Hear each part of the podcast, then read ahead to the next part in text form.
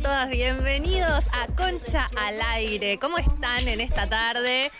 Hola, queridas amigas. Hoy tenemos un programa muy este, ecléctico, porque ahora nos gusta lo ecléctico. Somos eclécticas, es nuestra nueva marca.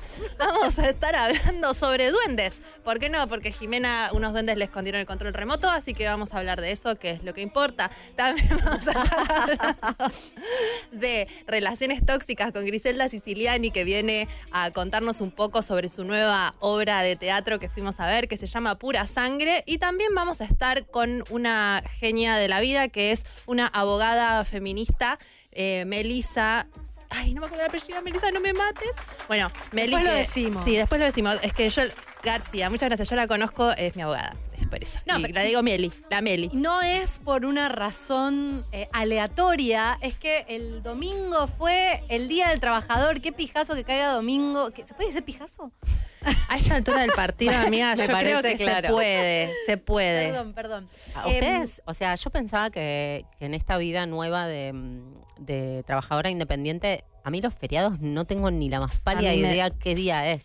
A mí, a mí, me da igual, el Eh, claro. o sea, feriado, no feriado. Yo trabajo todo el día, todo- todos los Ni días. me entero. a mí me pasa un poco eso, pero el primero de mayo es como un día que para mí está bien que sea un día de semana y que efectivamente no se trabaje. Sea un descanso. El Sí. primero de mayo para vos es como el primero de año sagrado. Sagrado. Sagra- Sagrado. Uy, no estoy escuchando. ¿Se me escucha? Sí. Este, mm, bueno, y tenemos consigna hoy. Vamos a pedirle a la gente que, que nos llame para algo de todo esto. ¿Cuál es la consigna que les Bueno, para hoy? todas las personas que estén del otro lado, que tengan ganas de contarnos cosas. Yo creo que me parece una gran consigna que nos cuenten si creen en los duendes, si han visto un duende, si los duendes les robaron algo, aparecieron, hicieron algún ritual. Ahora vamos a explayarnos un poco más. Eh, pueden hacerlo a el WhatsApp de la radio al 1140419660. Manden mensajes de audio, por favor, no escriban así, las eh, ponemos al aire. Resulta que yo estaba antes de ayer, o ayer incluso, eh, dispuesta a, mm, a cenar. Como toda persona que vive sola, ¿qué haces? Te pones un programa, algo en la tele.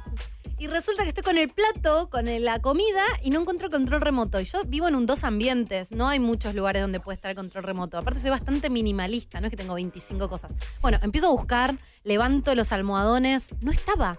No tenía sentido que no estuviera el control remoto. Bueno, estaba muy angustiada porque tengo que comer en silencio. ¿Qué, qué hago? ¿Qué hago? ¿Cómo, cómo, cómo y qué hago? Bueno, así que eh, finalmente tuiteé y dije, se me acaba de perder el control eh, de la tele y creo que el, el único, la única explicación lógica son los duendes. De repente, un mundo nuevo. Yo lo, lo puse como un chistecín, como una forma de, no sé, de canalizar esta frustración que tenía. Pero resulta que la gente se lo tomó muy en serio y hay gente que dice, sí, claro, son los duendes, tenés que hacer esto. Y me dieron rituales para hacer. Laura. No, yo no tengo, o sea, re, re confío en que esas cosas existen, que son cosas que no podemos ver o, o- o percibir, pero me mata cómo mm, se, abren, se abrió un portal, parece. Del duende. Yo pensé claro, que de repente. los duendes eran claramente algo que no existía. Pero, pero empecé a dudar porque hay gente que me dice como, sí, claro, son duendes, como, sí, claro, tengo murciélagos en el taparrollo. No, no, tenés, tenés duendes. Y yo como, ah, ok, ok, ok. Y eh, me dieron un ritual donde vos tenés que agarrar un vaso, le decís al vaso, ahora te voy a atrapar, lo das vuelta y le decís, hasta que no aparezca el control remoto, no te libero.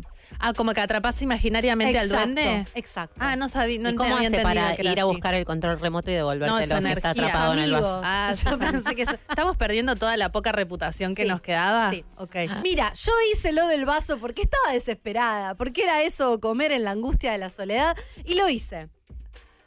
Apareció el control remoto abajo del gato. Yo tengo una pregunta para vos. Ya lo habías buscado abajo del gato. Tu gato, el gato de Jimena es grande y peludo, entonces es posible que Puede comer más que un No lo control había remoto, ¿no? usado. Puede cubrir Tiene más que un mundo de, duendes. No bajo. lo había buscado abajo del gato. Lo, lo moví un poquito, pero se ve que lo moví y, y no, no. no Eh, soltó. El no duende soltó para el mí te hace, remoto. te hace esas cosas, como que, pero yo ya me fijé acá. Bueno, lo que te contaba, lo que hablábamos con Jimena antes de, de- de entrar acá a la mesa al aire, que es básicamente las mismas conversaciones, solo que, Diez minutos antes. solo que con un poco de delay. Eh, yo le decía que yo soy medio del sur y que viví, viví mucho tiempo y voy a visitar a mi familia que vive allá y el tema del duende gate es muy normal. La gente cree en los la duendes. gente no es que creen, o sea, existen y punto, no es que crees o no crees. es como, nieva Papá en invierno, el duende, te el duende las te cosas. esconde las cosas. Y yo le contaba a Jime que a mí me pasó que este, una vez me pasó algo re loco que había dejado en mi habitación, que además vivía en una cabaña arriba en el altillo, eh, no me acuerdo qué, un libro creo que era, y me di vuelta y no estaba, y después a- a- al, al rato estaba y decís. Estoy volviendo loca, ¿viste? Está bien, yo estaba nerviosa, recién vivía en el sur, había sido muy fuerte la mudanza y se lo conté a mis amigas porque me había parecido muy raro. Mis amigas me dijeron, ay, pero son los duendes, Dalia, obvio. Y yo, tipo, estas me están jodiendo porque soy una porteña que se vino acá a vivir y me están cargando. No, los duendes eh, te esconden las cosas. Es así. Es un, en el sur es, es una realidad, básicamente. Hay un duende pasando por la pantalla. Yo no tuve, no tuve encuentros con los duendes, la verdad, creo. Todavía, Laura. Todavía. No, puede ser que tener que cuidado con la- todas las veces que, que está. Perdí cosas hayan sido los duendes y yo pensé que era yo, de colgada.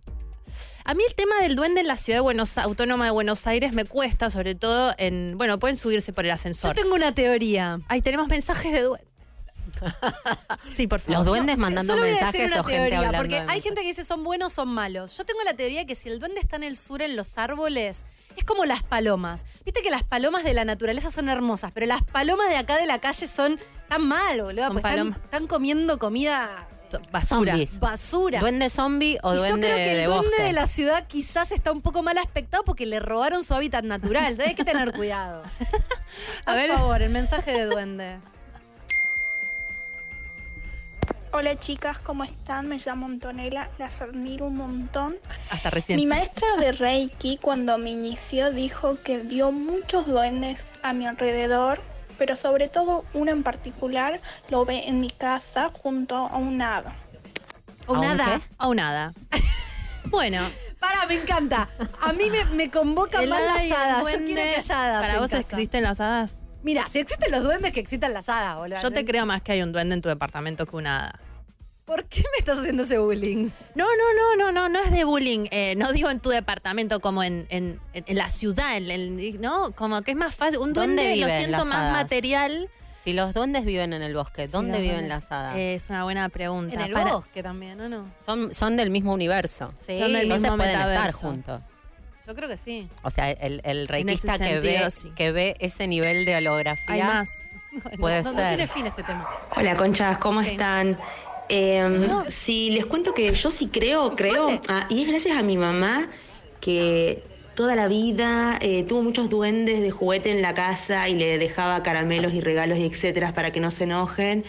Y me contó, ahora que pienso, mi mamá tenía tema con los duendes, porque incluso me contó que ella, estando en la cordillera de Neuquén, eh, vio cómo llevaban un duende en una cajita gritando y bueno, nada, me contaba historias de duendes, así que creo, ah, creo y es producto de mi madre. Las madres mienten. Les mando un beso, me Las- encanta el Las programa. madres mentimos un montón. O sea, difícil. por empezar a los hijos les decimos que todo va a estar bien. O sea, de ahí en adelante, imagínate, el duende puede ser que sea mentira. No, igual yo creo. O sea, me río porque en un punto digo, opa, acá. Estamos, acá- estamos viendo, al Uh. mismo tiempo que, que estamos charlando, están, eh, estamos viendo videos de Ah, supuestos imágenes duendes, reales. ¿no? Apariciones duendiles. Imágenes reales de Apariciones de duendes. duendes en la ciudad, en el bosque, este, en un esfuerzo de producción, estamos teniendo una recopilación de, de material. Es como. ¿Cuál- no, cuál yo es tu digo? Que, creo, que creo, porque ¿por qué no creer? Digo, Claro. podrían perfectamente.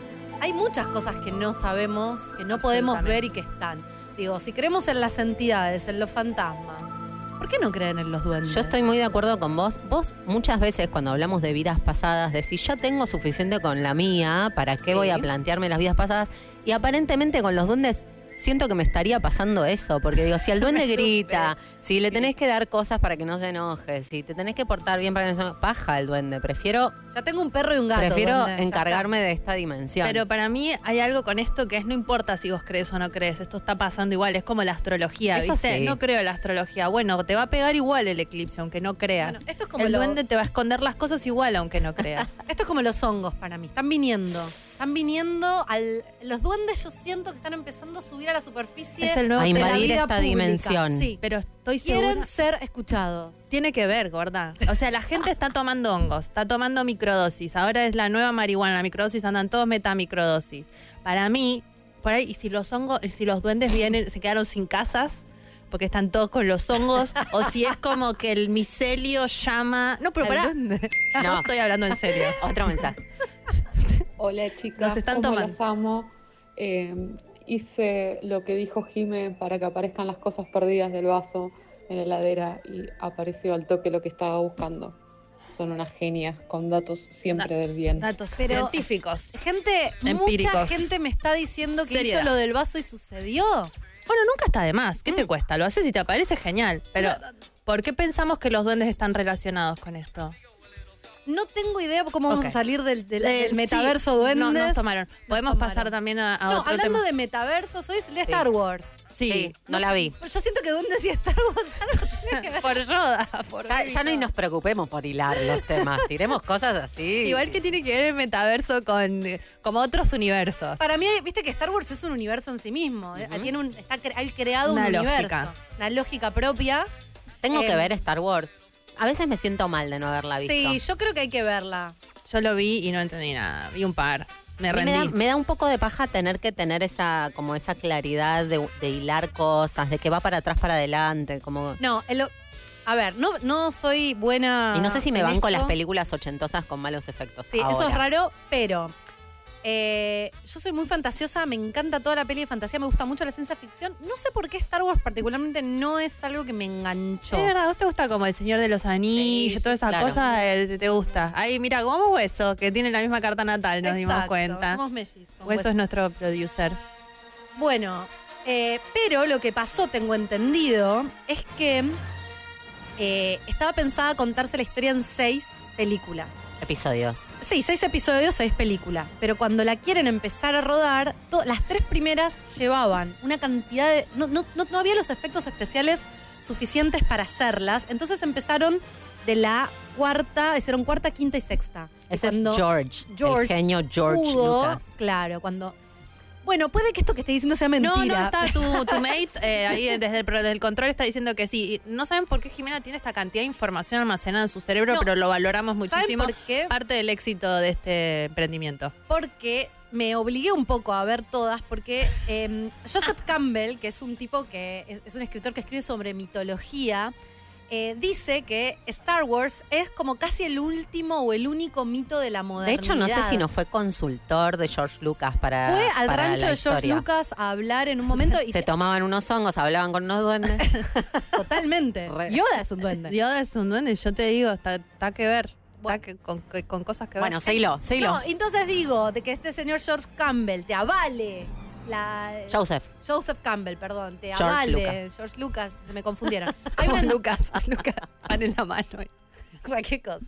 Bueno, estamos así, les, les juro que no tomamos nada. No, pero es que yo te nomás. digo, Nos los tomaron duendes, los duendes. Bueno, esperen, vamos a cerrar esta idea. Hoy se- es este día de 4 Star de mayo, el día de Star Wars, porque es May the Force be with you y May the Fourth, May the Fourth, En 4 de mayo en inglés, Claro. quiere decir, este, suenan parecido. Entonces, ¿tiene sentido? No, como lo de 420, pero nos parece bien porque hay muchos, muchos, nos parece bien traerlo porque hay muchos, muchos fans de Star Wars por ahí, así que este, conmemoramos esta, esta gran creación que igual es, es una maravilla. Es una maravilla. Este, nos acordábamos antes de, de salir al aire Ah. de, que, de que en el episodio paranormal de Concha Podcast eh, hubo una parte en la que discutimos sobre, eh, con fondo de Star Wars, sobre el tamaño de los duendes. Sí. Eh, que, Tengo que- data, Y si nos quieren. empezamos a tentar, nos empezamos a reír, fuimos como poseídas por, por la energía duendil. Y Está pasando un poco, ¿no? Sí, está pasando. Estamos, Sí. estamos enduendadas. ¿No es? Duendecidas. Estamos enduendecidas. Eh, al final, ¿cuál fue la conclusión? Porque vos, de- alguien decía, ahí está, mira Yoda. Oh. Hola Yoda. Qué personaje amor. Nos por enseña un pasito. Sí. Hoy estaba de bailar. Para mí los duendes son Esto es el Yoda futuro. meets Gremlin, ¿entendés? Es medio Eh, esa para vos, este, Sí. este es el tamaño. Para mí es este el tamaño. En proporción a nosotras, este es el tamaño. No, y hay del- gente que me lo confirmó. O sea, estamos viendo a un, a un Yoda, quienes no están viendo y nos están escuchando, hay un Yoda bailando en la mesa de la radio, ahora está cerca de Dalia, y su, su tamaño proporcional, ¿cuál sería entonces? 50 ¿Cómo son los centímetros. 50 centímetros miden Sí. los Eh, duendes. por favor, si le- les oyentes han visto alguna vez un duende o si tienen teorías al respecto, nos interesa también si saben el tema del tamaño del duende. Opa. ¿Lo pedís? Lo Hola tenés. conchas, las amo fuerte, las siento mis amigas. Mi hermana y su amiga vivían juntas y tenían un duende que lo ponían en penitencia cuando desaparecían las cosas y funcionaba. Aparecían y ahí lo sacaban de la penitencia que era darlo vuelta contra la pared. Las amo. Sí, Que tenían un objeto Sí. duende. porque parece que vos cuando compras un objeto duende es como compras una virgen o compras un eh, un, santo. un, este. mm, El duende posta, uy, compras un muñequito. ¿Por qué Bueno, ese? estás invocando, estás trayendo a tu casa la el energía mundo duende. duendil. y simbólicamente estás trayendo al duende. Sí, Mm. Hay que tener Yo eh, flasheé y tenía una vez un jardín muy grande y justificado en una casa en la que vivía y compré tres duendes de esos de cemento espantosos en la ruta y los traje y ahora vivo en una casa que tiene un jardín bastante más chico. Es como que tres es un montón de duendes. montón. Y no sabes bien, tipo, si los regalás, como que se van a enojar, si los escondes, Una- se va a pudrir. Para mí, el duende es medio gay. Shumanji. El duende no se Devuelve, va más. Devuelve. Sí. Como lo que contaba Charo del, del perro con cara de Pacheco. Sí. Ah, por favor. Sí. Qué espectacular. El- eh, lo podemos Podemos contar, decir lo que fuimos podemos a ver a. Charo López Podemos la decir. semana pasada. Es Ah, una genia. le dije para que venga. Les cuento. Al aire, que me la gusta. invita. Estábamos charlando re enduendadas. No, le, le, este, compartí unos stories de cuando fuimos a la obra y Charo dijo, ay, qué bueno, vuelvan cuando quieran, las invito. Y le dije, che, ¿querés venir a hablar de Concha Vieja? Me dijo, me encantaría, pero a partir de junio. Ah, Así que está invitadísima Charo. Muy pronto la vamos a tener en Eh, Concha si pueden, vayan a ver. eh, Espectacular. es espectacular. Sí, Yo bueno, estuve vamos a contar la anécdota para no spoilear No. la obra. Estuve difónica el fin de semana en parte por lo fuerte que me reí. Nos reímos mucho, la fuimos a, a ver a Charo.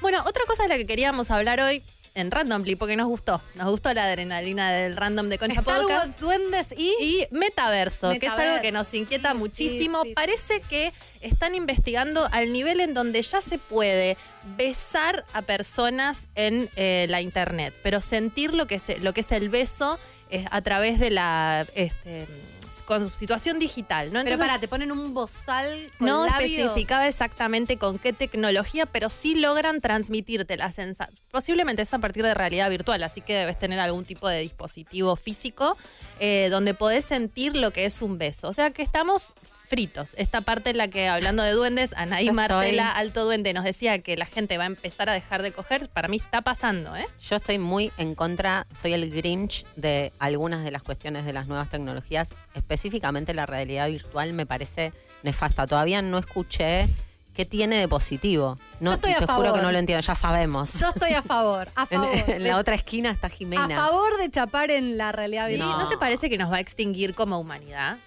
Pero eso no sería un mal para mí. Sí, totalmente. ¿Extinguirnos? Exacto, para mí eso no es un mal. Pero digo, ¿qué, qué ganamos con chapar con una máquina? ¿Cómo que no sé? A veces, ¿qué ganas con toca, chapar con uno de verdad? Con una de verdad.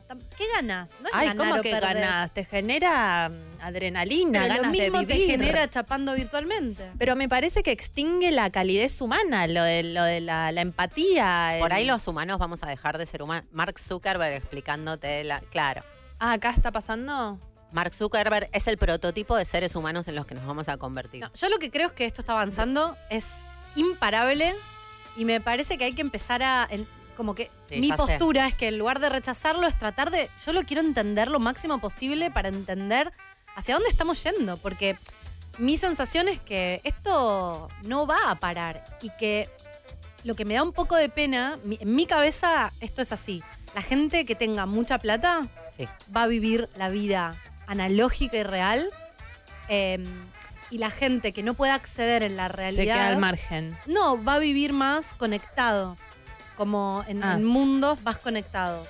Y eso me parece grave. Es como que yo siento que tenemos que empezar a entender que estas tecnologías, estos nuevos mundos, eh, en un mundo tan desigual, cómo funciona y qué Segmentan. pasa. Otra brecha. Mira si de repente, claro, la vida puede estar tan buena como vos quieras en el metaverso. Entonces, mira si de repente están, en, no sé, 100 años estamos conectados la mayor parte del día en el metaverso. Seguramente. No va a haber más mascotas. De repente las mascotas van a estar en el metaverso y no va a Somos haber tamagotchis. Nosotros nos convertimos en el tamagotchi. Por eso digo que no- Pero está quizás bueno. vuelven los delfines a Venecia.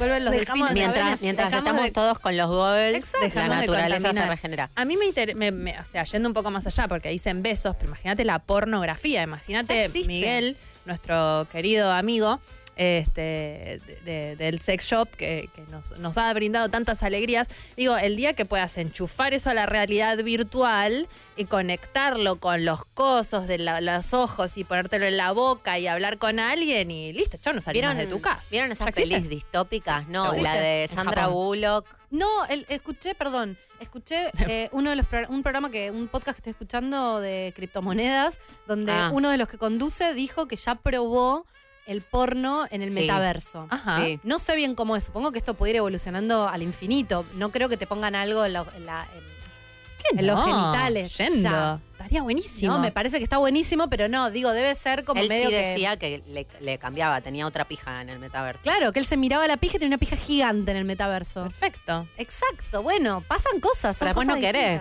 Tu De repente la realidad, deja Bueno, de ser pero es un ratito. Lo físico El- deja de ser un límite. El problema para mí es cuando eh, eso se transforma en, en el siempre o deja de ser un juego. Como que necesitamos mucha asistencia psicológica para esto que está pasando y no la tenemos. Necesitamos entender, charlar, para mí necesitamos discutir. Mirá la cantidad de gente que por ahí, porque tiene alguna cuestión física, no puede tener sexo y de repente ahí puede tener caso sexo. es muy interesante. Mm. Para vos ibas a decir algo y no te dejamos. No, no, que yo voy a ser como esos personajes de las películas distópicas que viven eh, añorando el pasado. Esta película que ella quiere coger, o sea, ellos cogen así eh, virtual y él la mira como diciendo. ¿Está con "Boluda". estalón? Sí, ¿De ¿no qué la se vieron? trata? Sí, la vi, Pero ¿Cómo ¿de se llamaba? es? ¿De 1984? Ah, es muy vieja, pero estaba buenísima. El chabón estaba como frisado, criogenia, y lo reviven porque están buscando a un, a un ladrón. Él era policía y era especialista en un chabón, y ahora ese chabón salió libre, entonces lo descongelan para que los ayude. Entonces él viaja como al futuro, ¿no? Y en ese futuro ella quiere coger con una máquina y él le dice, pero ¿qué estamos haciendo? Como, no puedo entender. Yo voy a ser ese personaje que vive En el, en el bosque. en el pasado. Re, Ella también. En la peli básicamente colecciona cosas del pasado como memorabilia de, de la realidad. Yo voy a ser ese personaje, queriendo vivir en otra época mientras están todos con los cosos, yo voy a estar mirando películas. Te banco, Laura. de gente vamos- cogiendo en la vida real. Vos vas a estar como con una bata blanca viviendo en un rancho ahí al lado de la playa y nosotras vamos a ir como rehabilitanos. No podemos parar de consumir pornografía. Yo siento que- Ojalá, Solo- ojalá, me, ojalá me anime a caerme del mapa. Solo Sí, va a siento que va a ser eso. Voy a aparecer en holograma. Ella- Toda vestida. Yo voy a ser Cher, mi, mi alter ego, mi, mi, mi alter ego, no, avatar. mi avatar va a ser una especie de Cher, ya me lo imagino, con una, con una mm, corona tipo Blake Lively en los Met Gala. Eh, y más o menos ese look voy a tener. Igual hay algo súper fuerte porque es como que acá estoy ya yendo un poco más allá. Te pasa que podés. em, la música de Cher. Está muy La amo rápida. a todavía. la amo a Cher. Te morís en el mundo real y entrenás a tu avatar a un nivel que puede seguir existiendo. Sí. O sea, que te trasciende, Sí. trasciende tu propia vida. Sí, ya o sea, puede pasar eso. Ya está. Con las redes sociales Mm. ya puede suceder, están empezando a diseñar Ya. software para que vos puedas seguir respondiendo porque haya Claro. inteligencia con tus respuestas. Eso yo estoy segura, lo usás un año y ya está, puede existir para siempre, si ya sabe cómo sos. Si hasta Instagram ya sabe cómo sos. A mí estas cosas me generan un montón de ansiedad. Uf, me generan un Bueno, montón de eh, ansiedad. va- manden, sigan mandando mensajes de lo que quieran. La verdad, hoy, hoy es tema libre. Al WhatsApp 1140419660. Manden mensajes de audio, por favor. eh, porque se viene, se viene, se viene. Una invitada. Ahora, después del corte, tenemos a mm, Grisela Siciliani. Eso es, es un lujo total, ¿no? Re. Es un lujo total. Muchísimas gracias pues, este, para la producción y a Grisela por venir a, a charlar con nosotras. Y ahora, Vamos a estar hablando sobre eh, su nueva obra y sobre las relaciones tóxicas, que eh, nos encanta. Ahora viene... yo voy, yo voy. Ah, perdón. No pasó nada, cambiamos de silla, cambiamos de rol. No, no, Ay, no. Mucha información. Eh, vamos a escuchar a la genia, que ojalá podamos hablar de esto hacia el final del programa, la genia de Nati Peluso con Businesswoman.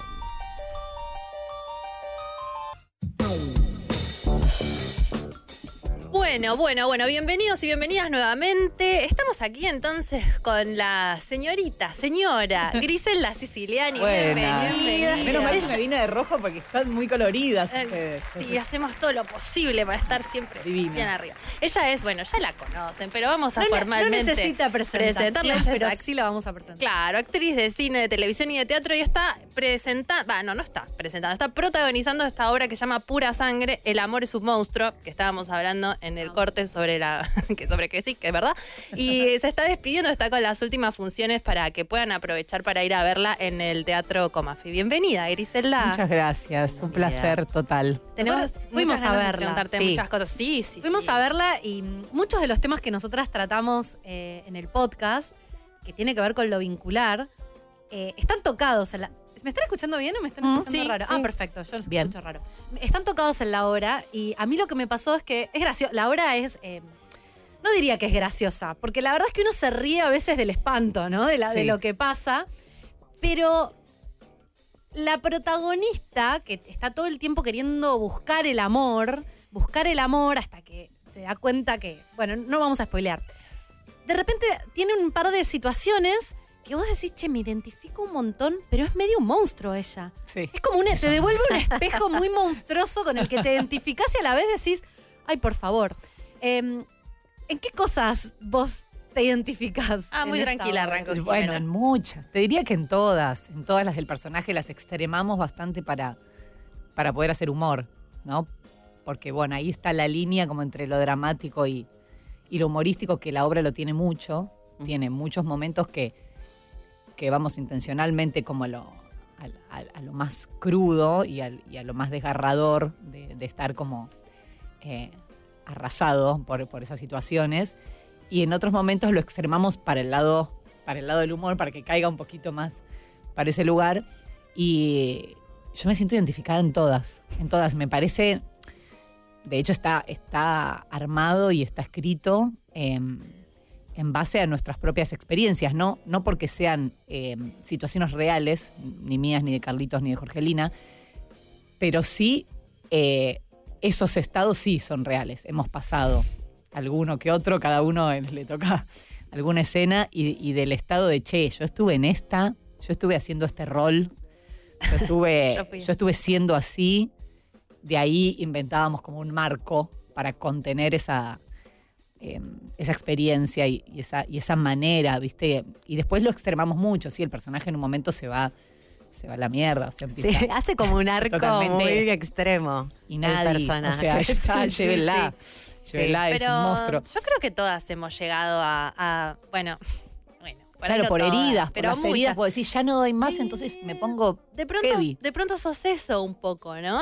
Yo acá me estaba, yo digo, ay, por favor que Grisela no me esté viendo que estoy usando el celular, pero estaba anotando cosas no, para por la favor. Cuando fuimos, cuando fuimos a la hora, ¿viste? Estaba así. Porque había cosas que estaban muy buenas. Por ejemplo, eh, no vale enamorarse, dijiste, le dice el personaje, Así ¿no? arranca. Como que arrancás con, con, con un. en una relación donde, bueno, está todo re chill, no vale enamorarse, vamos a jugar. Este, y ella también le dice, después de todo el esfuerzo que hice para inventarme que me gustabas. O sea, como que hice un montón de esfuerzo para bancar esto y ahora estoy hasta la pelota.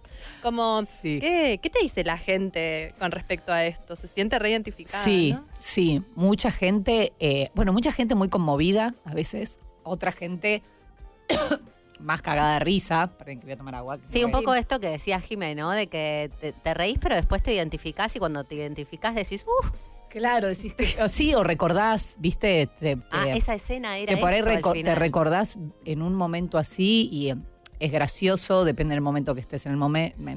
Ahora. claro, en la situación que estás viendo la obra. Eh, también después hay situaciones de, de- de parejas. El personaje en un momento logran todos sus mandatos, logran encauzarla en una, Mm. en una pareja que es un embole y, y también depende, los que van en pareja a ver la obra a veces. A veces se cagan de risa, a veces se, Se, se le llenan de preguntas. Sí, se le llena todo ahí de preguntas. No, el, a mí el del no vale enamorarse me encanta porque arranca por ese. eh, Ella va pasando, para los que no la vieron, tienen la oportunidad dos semanas más, eh, va pasando por diferentes vínculos, eh, más cortos, más largos, más situaciones que va contando. Eh, una es esta que ella dice con todo el esfuerzo que hice. Uno que ni le gustaba, pero que el chabón intentó tanto, le mandó flores, le. O sea, parecía que estaba tan interesado que ella dijo, bueno, ve, tal vez ve en mí algo que yo no veo. No Claro, sé. como todo el no me gusta ni en pedo, pero bueno, vamos a probar. Y después el chabón le dice, che, igual, Anda, ma- vamos más despacio. tranqui, ¿eh? Pero dale, si ni Todas me gustabas. Claro, todos estuvimos ahí. Es que Claro. cada una de, la- de las partes sentís que vos estuviste ahí. Yo sentí que estuve Y el de no vale enamorarse es más la, la situación, por lo menos nosotros la, lo agarramos en. eh, que eso me encanta porque es el comienzo de la obra, eso sí se puede spoilear un poco.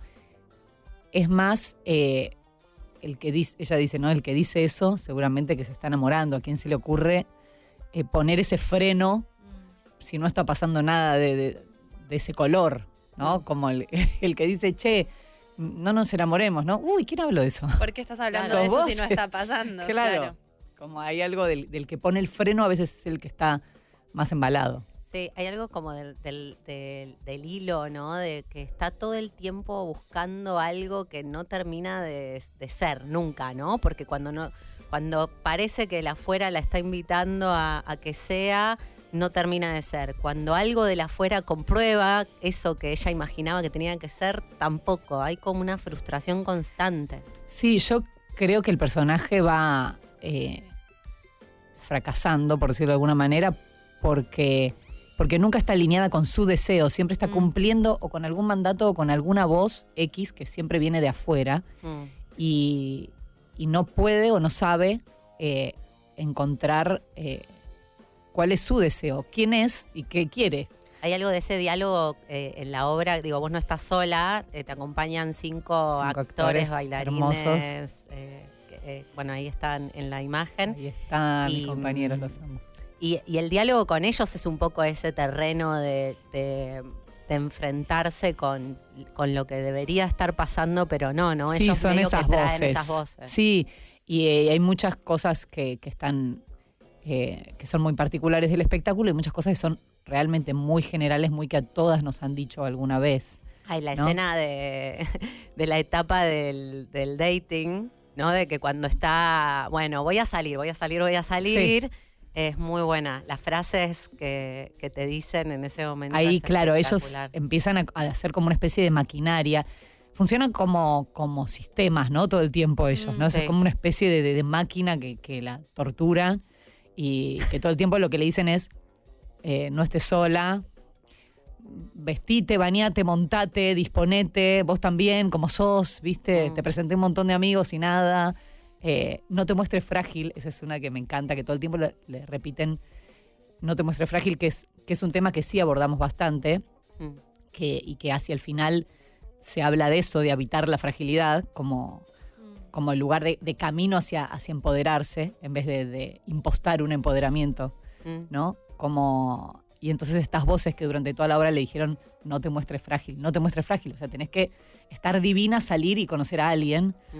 Eh, es, ese tránsito a mí como actriz es el que, el que más me, me interesa hacer y, y es el que más me conmueve, el, el- como el hilo que más me conmueve durante la obra, más allá de las escenas eh, humorísticas y, y del delirio que, que- en el que entra este personaje que, que se va bastante, bastante lejos. Sí, Sí, sí, agarra el pasto. Sí, Sí, muerde, muerde banquina Sí, y decís, por favor, que alguien la pare. Pero a veces para mí está súper bueno ver ese tipo de, de- de personificaciones de cosas extremas en ocasiones, porque no te sentís tan sola. O sea, yo he sido muy así, más que ellas creo, No sé. no sabría, eh, o, o muy así mucho tiempo y decís, bueno, no estoy tan sola en esto, ¿no? ¿Te pasó que alguien te haya escrito y te haya dicho Sí. gracias por mostrar esto? Porque la verdad que me da tanta vergüenza que no puedo eh, y esto me devuelve un poco de, de tranquilidad. todo el tiempo me pasa que, o sea, cada función me escriben. Nu- nunca, por ejemplo, yo en Instagram vieron la parte de los mensajes que Sí, sí. como ocultos, Los no sé mensajes. cómo. Los DMs. Los mensajes, claro. Mensajes eso yo nunca lo había leído, no sabía ni cómo se, ni cómo se entraba. De hecho, lo tuve que vaciar, estuve días vaciando eso para poder eh, empezar a recibir mensajes nuevos. Eh, Casi una bueno, metáfora de la vida, ¿no? Casi, Como vaciando para poder recibir lo nuevo. compañeros acá, algunos más jovenzuelos, me explicaron, no, pero eso lo, vaciarlo, mira, está, bueno, no se vacía con un botoncito, entonces tenés que estar Mm. un rato borrando, borrando, borrando. Para poder, después de la función, ver los mensajes eh, de la gente a la que no sigo o a la que no conozco. Y todas las funciones, hay un montón de mensajes, a veces ni llego a leer todos, de, de gente que me dice, gracias por hablar de esto, por hablar así, por reírnos también de esta, de esta característica que, que muchos tenemos y que, y que es totalmente universal. Cuando lo empezábamos a hablar con Jorgelina y Carlitos, lo hicimos totalmente desde, desde eh, las vísceras y como decir, esto es lo que nosotros queremos hablar, ojalá a alguien le interese. Porque era bueno, yo quiero hacer esto, la verdad que si no le interesa a nadie no me importa, porque es lo que yo en este momento como artista elijo, dejo un montón de proyectos de lado que, que me ofrecen otros y hago mi propio proyecto para decir lo que quiero decir.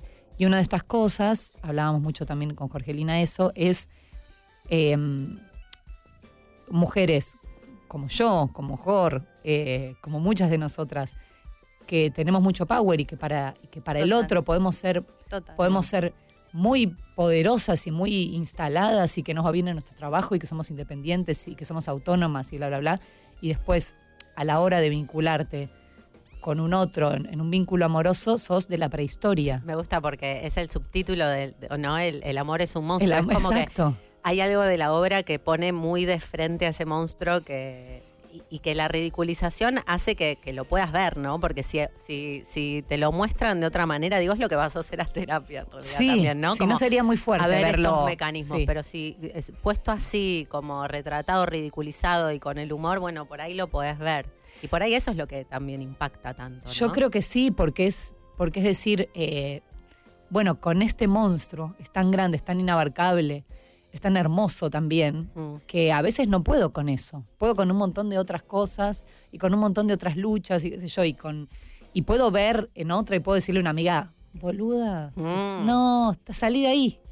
Salí de ahí maravilla. Claro. Date pero- cuenta, amiga, date pero- el famoso amiga, date cuenta. Amiga, la date obra. cuenta y, y vos estás, estás ahí eh, Te das vuelta y haciendo sos esa papelones. persona. Claro. Y yo misma lo, lo hago, o sea, yo me ridiculizo. Hay muchas cosas que, que están sacadas directamente de, de mi vida y que yo decidí em, reírme y burlarme abiertamente, abiertamente e íntimamente, porque nadie lo sabe qué cosa es. Claro. pero, pero como que utilizar el, el- mi, mi- mi- como lo que es- lo único que sé hacer eh, para, para burlarme de, de- de esa yo que ha, que ha hecho esos papelones. Lo único que sé hacer, actuás, cantás, bailás, en la sí, obra sí. estás La tipo... escribiste casi. como, claro, como no salís Bueno. de la escena y pasa no de sé todo. hacer mucho más que eso. Que, Un montón, que- un Es un montón. No, Cantar, mi, pregunta te escucho y digo, te reatraviesa. Esto podría haber hecho cualquier cosa y estás haciendo esta obra. Siento que es como una especie de acto psicomágico iba a decir en el que haciendo la obra también vas atravesando un proceso personal con respecto a lo vincular. Eh, Sí. ¿Sentís que te transforma? Digo, que terminás, ya está por terminar, ¿no? Que terminás distinta de como empezaste. Yo creo que sí. Yo creo que sí. Tal vez, eh, no sé, para otro puede ser una exageración, pero yo todas las noches atravieso con mucha intensidad, ustedes que la vieron, con mucha intensidad esos espacios, ¿no? Y además hay algo de, de la repetición. Con cualquier personaje, con cualquier espectáculo, el teatro tiene esto de la repetición que hace que, mm, que hay algo como catártico y, y mágico que se, que se genera en la repetición, porque la obra tiene que ser siempre igual, así, y cada, y los tiempos tienen que ser iguales, y las palabras iguales, y la Y intensidad. la tenés que sentir todas Y esas noches. tenés que atravesar ese, Claro. ese maremoto todas las noches. Y, y hay algo de eso, por más que uno tenga el oficio de hacerlo, o, o tal vez justamente por eso, por el oficio, que puedo atravesarlo y, y es como, como te dijera que cada noche eh, soy mejor, ¿viste? Como decir, cada Sí. noche que paso por esto, digo, ay, por eso me da mucha pena terminar. Eh, Que no se ver, corte. A ver No, cómo me vinculo no, cuando termine esta claro, obra. A ver que qué es- me cambió. Claro, siento que si lo haces en la, en la vida real, en la obra, no, te, no lo estás haciendo en tus vínculos, en tus relaciones. Como que, bueno, esto habita acá y está pasando acá y lo miro y juego y soy eso y no necesito hacer eso en otro lado. Y al reírte de eso, eh, después cuando te encontrás con esa misma situación en la vida, es como que inmediatamente me refiere venir, a la claro. obra y, y me, y me da como gracia, no, no puedo, no puedo transitarlo de verdad. Mm. Tipo, alguna de esas situaciones que vivo.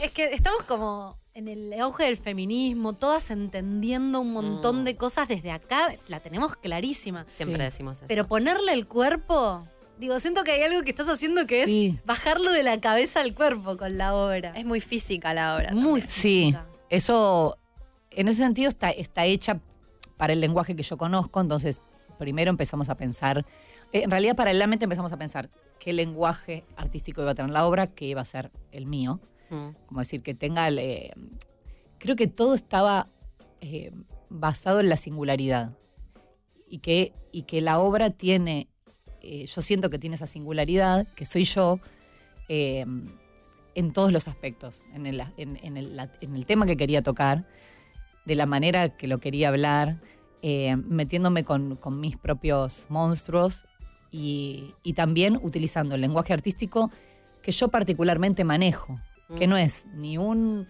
musical de, de- de Broadway, ni, ni es una obra de teatro súper solemne con, con una silla y una actriz sentada, ni es, es como que en un punto si lo querés comparar con otra cosa y bueno, no sé, es, es eso, es lo que hago yo. Sí. Y seguramente seguiré haciendo, eh, seguiré como profundizando en esa singularidad Mm. en cualquier obra que, que- que haga con, con mis gru- con mis colegas, ¿no? Después uno hace cosas para las que te llaman que también están buenísimas, pero, pero que es otro tema.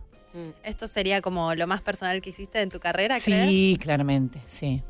Vengo, vengo haciendo desde siempre, o sea, nunca abandoné como mi espacio de, de creación, con muchas veces con Carlitos, otros con Virginia Kaufman, con, con Carla Peterson, mu- con muchas, muchos espacios creativos propios, pero esta vez me metí un poco más profundo y me, y me arriesgué más, porque no tuvimos ninguna estrategia, como si te dijera, de, de marketing. Claro. Dijimos que sea lo que sea.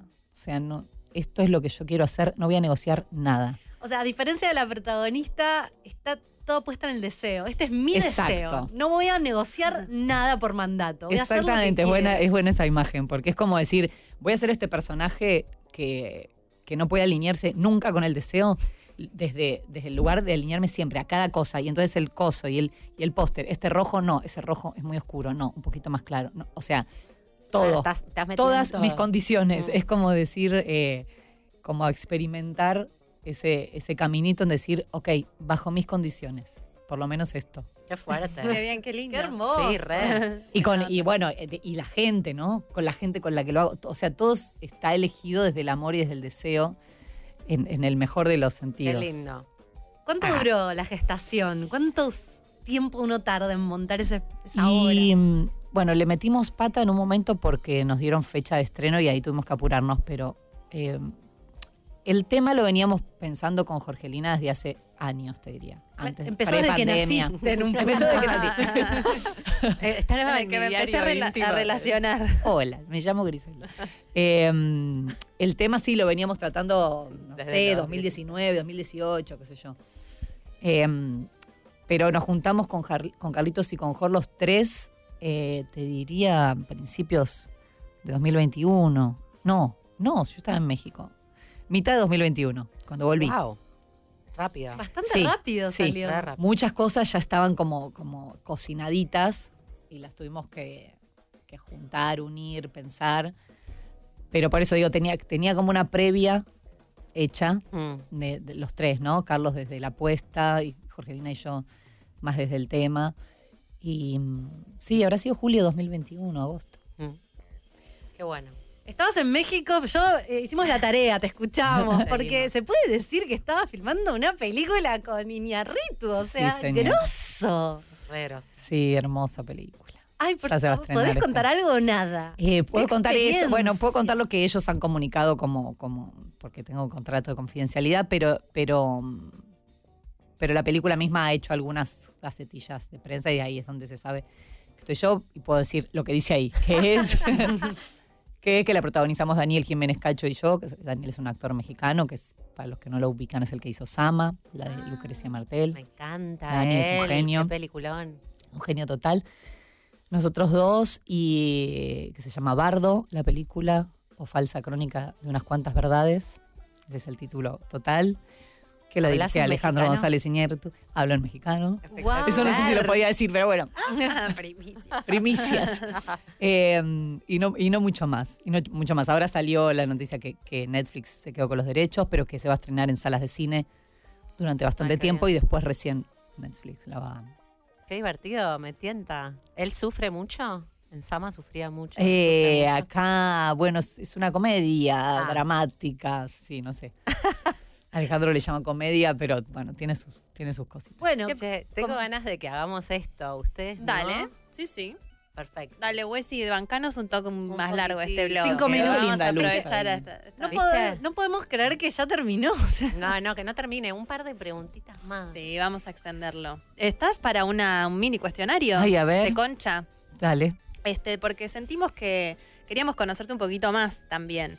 Y como nos vimos reflejadas en tu, en tu personaje, dijimos seguramente va a tener mucho que decir sobre cualquiera de todas estas A cosas. Eh, decinos un número del 1 al 88, ¿es? 82. Al 82. Y este, el azar va a ser que elijas Ay, uno de los temas de cualquiera de los episodios de nuestro podcast Ah, y va a ser el tema de la pregunta que te vamos a hacer. Que nos la Em, inventamos en el momento. ¿Qué número? Del 1 al 82, Sí, el que quieras. 78 es mi año de nacimiento. A ver, a ver. Tiqui, tiqui, tiqui, tiqui, tiqui. El- Estoy el- llegando, estoy llegando. El bolillero. 78. Concha mutante. Hicimos un- ese episodio post cuarentena, hablando un poco de todo lo que habíamos cambiado y todo lo que nos había pasado con la pandemia. ¿Y cómo nos llevábamos con el cambio, no? Sí. ¿Cómo? ¿Qué? Sí, ¿cómo te llevas con el cambio en tu vida? ¿Sentís que sos de transformaciones Sí. radicales? Sí, yo soy media. em, sí, como que por corte a veces Ah. em, me vienen las, los cambios. como tipo. Como cambio de piel Mm, ¿De qué signo sos, de? Aries. Ah. De Aries. Em, ¿Sabes más no de sé- Berta? sé que tengo, no sé mucho de, de los signos que me encanta, pero no sé nada, pero sé que tengo el ascendente en Géminis y la luna en Acuario. Ah, te iba a decir algo, algo Sí, acuariano, acuariana. algo acuariano. Sí, Muy y bien. cuando, cuando algo, mm, en los cambios, no sé si se referían a eso, pero Sí. Cuando veo que algo tiene que cambiar, sí, es medio drástico, radical y como, y, y sin dudar mucho. Mm. como casi fui mejorando con los años, con la vejez, pero, pero como, como casi sin pensar. Claro, saltos. Como, Bueno, como una Acuario. sensación física de que, de que esto hay que saltar ahí. Se terminó. Y, lo, y, y así es. ¿Y cómo te llevas con, con eso nuevo? Tipo, ¿Te cuesta o ya medio que no, medio que me y- embalo. O sea, Ah, en general cuando hago un cambio drástico o en lo personal o en lo profesional, que también me ha pasado decir acá no o acá sí, eh, no tengo muchas dudas, como si fuera que, le- como un, no sé, como un perro, como que olfateo por dónde, o cuando tengo muchas opciones, por ejemplo, para, para elegir de, de trabajo, mm. eh, sé, sé perfecto, es como que no... no- incluso- Instinto. Sí. Como algo, intuición. algo intuici- y, que, y no me da miedo cambiar, cortar con algo. eh, no, no, seguir a la corriente. No No, seguir a la Como no corriente. lo obvio. no, Hay algo de la obra, o sea, antes de, antes de entrevistarte pensábamos en eso, ¿no? Como venís de filmar esta película y como que meterte en una obra de teatro en la que te exige tanto tiempo físico, tanto compromiso, Sí. como que por ahí no Una es lo obvio. un amigo de ¿Te Jorgelina han dicho? le dijo, ¿por qué Griselda va a hacer teatro? ¿No viene Hollywood? Claro. Como diciendo, el teatro es muy sacrificado también y es muy, eh, es muy de ponerle el cuerpo y sobre todo el teatro au- autogestivo como hacemos nosotros, eh, es, es muy, de, muy artesanal Claro, también. Sí. Eh, y entonces nos reímos siempre de esa frase con Jorgelina, pero yo volví sintiendo que era lo que tenía que hacer, que me tenía que subir al escenario, que tenía que hacer esto. Y no había ninguna duda. Y venían propuestas y eran, despejame el camino que, que toca hacer esto. Qué placer igual. Yo creo que es re importante eso, como nutrir el corazón. Muy Sí. importante. Y después de muchos años de trabajar también te das cuenta que qué es lo que te hace más feliz y qué menos. Ni hablar la película que me hizo muy feliz, ¿no? Pero, Obvio. pero bueno, es un proyecto de otro, no deja de ser un proyecto de otro. Exacto. Bueno, una más. Sí, Una un más. número más. Un Un número, más. más. Eh, mm, 37. Uno viejito. A ver de qué estábamos hablando. ¿De qué estábamos hablando en ese momento? Estamos hablando de gorda. Uh, ¿Qué, ¿Cómo te llevas con tu imagen corporal? Qué buen tema para mí. Eh, difícil, me llevó, eh, es difícil para mí. Yo, yo estudié danza, soy una niña criada en la danza, o sea que tengo una formación de mucha observación de mi cuerpo y de mucha eh, idealización de un cuerpo, más allá de, de- de lo cultural y de la moda y qué sé yo. Hay algo que es propiamente de la danza y sobre todo de la danza cuando yo era chica.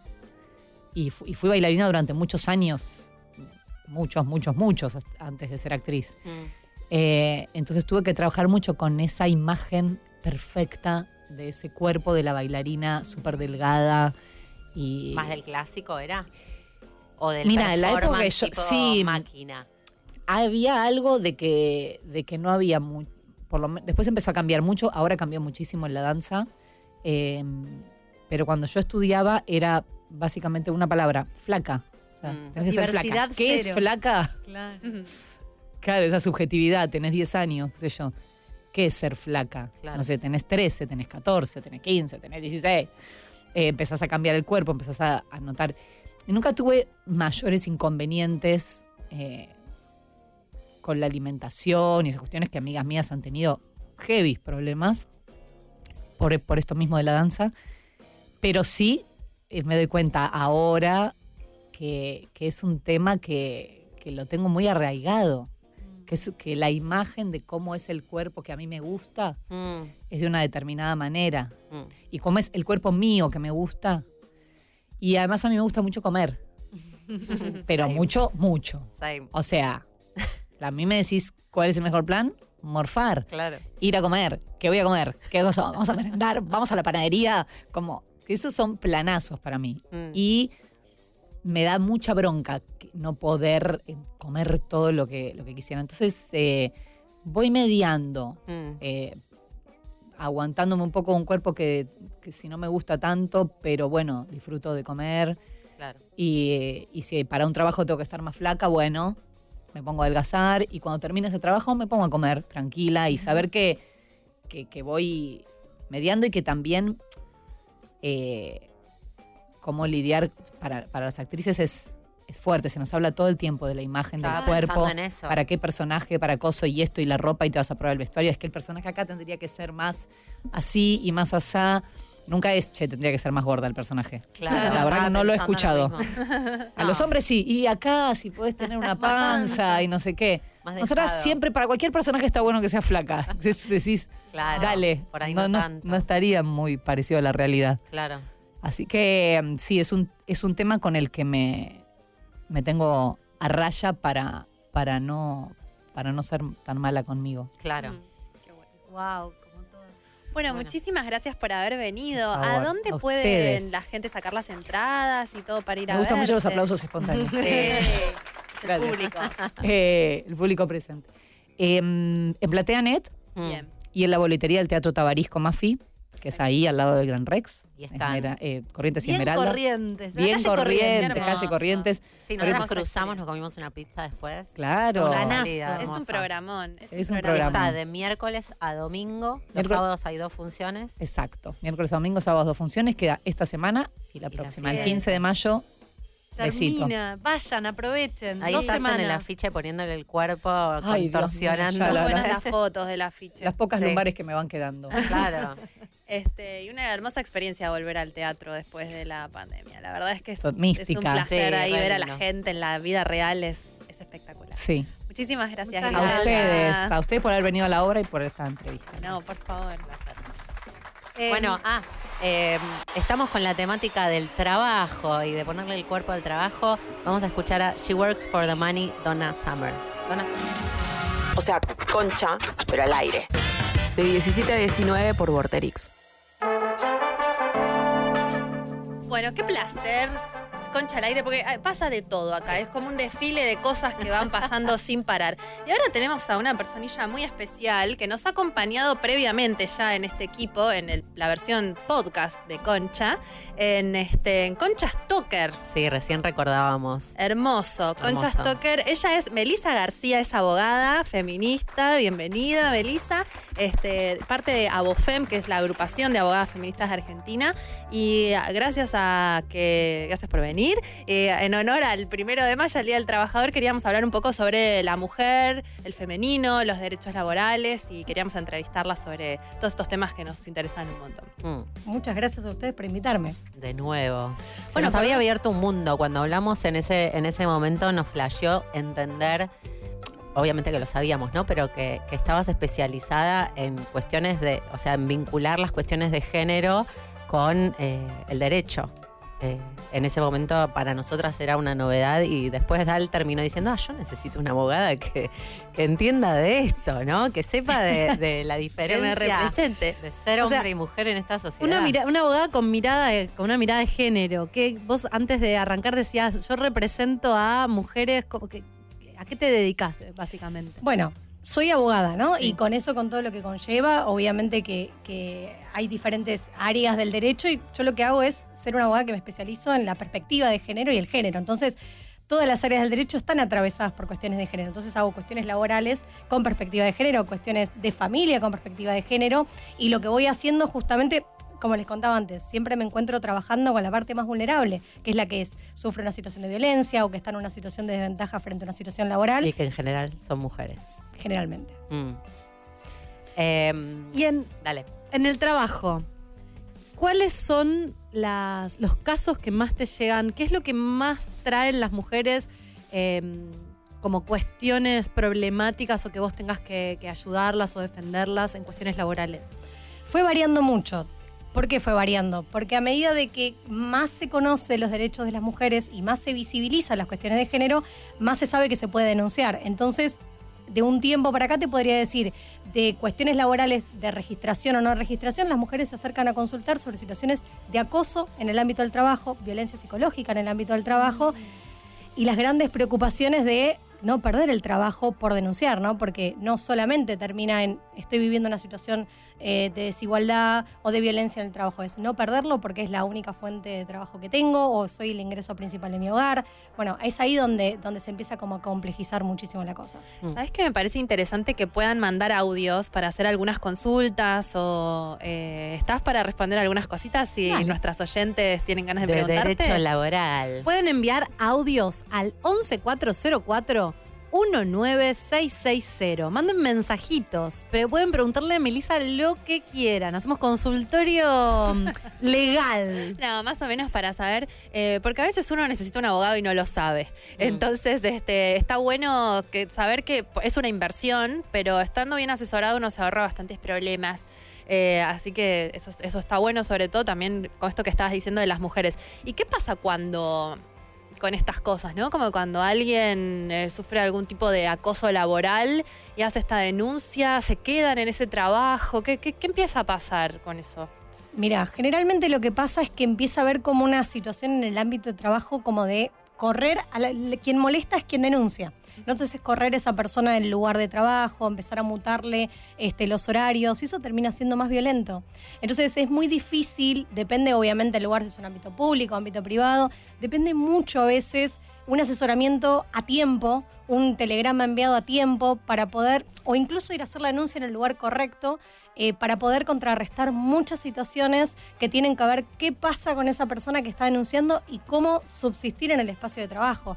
Por lo general suelen ser de superiores a, empleados, digamos, que están como este, al servicio de, o también pasa mucho entre los compañeros. Hay de las dos cosas. El problema con los pares es que se termina como invisibilizando. Es un chiste, es una broma, veniste de mal humor, ¿no? Como que se termina Te como jugando. Claro, te vino.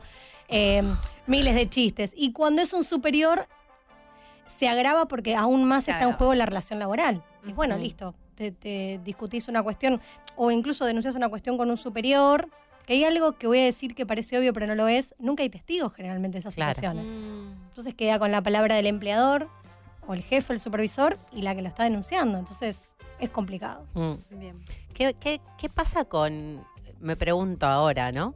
¿Qué pasa con la brecha salarial? ¿Hay algo en términos legales eh, que se esté promoviendo o para, para resolver eso en términos de género o no? Digo, no, no hay nada ilegal de que la misma persona, porque es hombre, gane más que una mujer haciendo exactamente el mismo laburo, teniendo la misma responsabilidad. No es ilegal, ¿o sí? Es totalmente ilegal. Ok. Es ilegal. Eh, Me de hecho, em, lo que hay es lo que se denomina el techo de cristal, es decir, ese techo invisible, no hay una ley que diga que va a ganar menos una mujer a un varón en el mismo eh, puesto de trabajo, igual jerarquía, pero simplemente sucede. Está comprobado que, este, según las estadísticas, cobramos aproximadamente entre un 25 y un 28% menos en un puesto de trabajo de igual jerarquía. Es totalmente ilegal. No Y, una mujer en esa situación. Me ha pasado, estuve ahí. Ay, sí, vos encima en trabajaste ese con un montón de hombres. Sí, y todos eran, todos eran hombres. En general estaba medio escondido en que había una jerarquía, pero después cuando tuve un compañero a la par, estoy segura que él ganaba más. Yo no lo sé, pero estoy segura. Eh, ¿Y qué, qué se puede hacer? ¿Se puede hacer algo al respecto? Yo creo que siempre se puede hacer algo. Digo, porque, digo, se puede, convenga, ¿no? ¿no? Es complicado porque en realidad e- es teórico, ¿no? Es decir, es el techo, techo de cristal, vos vas al empleador y decir, bueno, esto están aplicando el techo de cristal, dudo muchísimo que lo pueda entender, pero hay normas, hay normas que hablan, ¿no? De las desigualdades, la violencia laboral, hay, hay muchas leyes que respaldan y sí, obviamente que se puede denunciar, incluso tranquilamente, ¿por qué no este, hacer una cuestión de una, alguna denuncia en INADI, por ejemplo, por discriminación, por cuestiones de género? Creo que hay. Lo que pasa que termina siendo qué es lo que está en juego, estando en tanto nivel de, de desigualdad, muchas veces es denunciar significa quedarte sin laburo. Mm. Claro. ¿Me entendés? Entonces es ahí donde se complejiza. No porque no se pueda hacer algo, sino por la desprotección muchas veces, incluso propia del Estado, ¿no? También a través de las políticas públicas que, que establece para contrarrestar. Que se está haciendo mucho igual para contrarrestarlo, pero todavía Mm. pasa. Tenemos una pregunta. Bien. Hola Conchas, hola Meli. No tengo una consulta particular y específica, pero soy estudiante de abogacía. Me interesaría saber si Meli vio cambios en los últimos años con respecto a los derechos laborales, derechos de las mujeres, lo que ahora se está planteando también de las licencias por paternidad y cosas referidas a este último tiempo. Bueno, muchas gracias. Bueno, buenísimo. Eh, está, está bárbaro que, mm, eh, sobre todo que se acerquen los estudiantes de Derecho, ¿no? Porque la facultad viene cambiando, este, viene cambiando mucho desde el momento que yo me recibí ahora. Hay cosas que antes no se hablaban eh, y está buenísimo que se empiecen a hablar. Y sí, hay muchos cambios. Hay cambios, les diría que desde el año 2010, 2009, 2010 en adelante, fue avanzando muchísimo. Eh, la concientización de los derechos laborales y entender qué rol ocupamos las mujeres en la sociedad. Y eso inmediatamente se refleja en las normas. Respecto a lo que decía a las licencias, bueno, hay un proyecto que presentó hace dos, tres días, se presentó este, por, eh, parte del gobierno respecto de ampliar eh, las licencias por maternidad y paternidad, entendiendo de que tiene que haber una división un poco más equitativa, pongo unas comillas por ahora, eh, sobre las tareas de cuidado. Eh, y, eso está bueno porque empieza a haber un cambio en la sociedad respecto de cómo pensarnos en el mundo del trabajo. Así que sí hay cambios. ¿Qué es lo que, qué es lo que propone esta ley que todavía no es, pero Mira, lo que se propone puntualmente es ampliar, primero ampliar la, la licencia por paternidad, que es, no sé si, ahora en qué, en qué estado está? Y ah, se presentó el proyecto, o sea, como que está en un pero proyecto. hoy digo, ah, legalmente un padre, ¿cuántos días tiene si nace em, su hijo? Sí, dos o tres días tiene, Creo que sí, te da lo mismo para mudarte Sí, que sí. para tener un hijo. Y adivina quién es el que te hace la comida mientras vos estás así, ¿no? Algunas empresas modernas como esas que, que ofrecen, hace poco hablábamos con una chica en Nueva York y, y después me estuve enterando que acá también está pasando que ofrecen congelamiento de óvulos como el plan de eh, seducción para que vayas a trabajar a la empresa. Parte del pack de beneficios. Exacto. Y en algunos casos el pack de beneficios para los hombres son licencias, o sea, tengo un amigo que acaba de ser padre y él tiene una licencia como de un mes o dos meses. Pero porque la empresa se lo da, no porque legalmente estén obligados, sino porque es un beneficio que, que los seduce, obviamente. Pero hoy, legalmente, tres días el, el Sí, chabón. sí, sí, solamente tres días y Y la realidad está en que Argentina en ese punto, respecto a lo que es las licencias, viene con un gran atraso, a diferencia de otros lugares del mundo.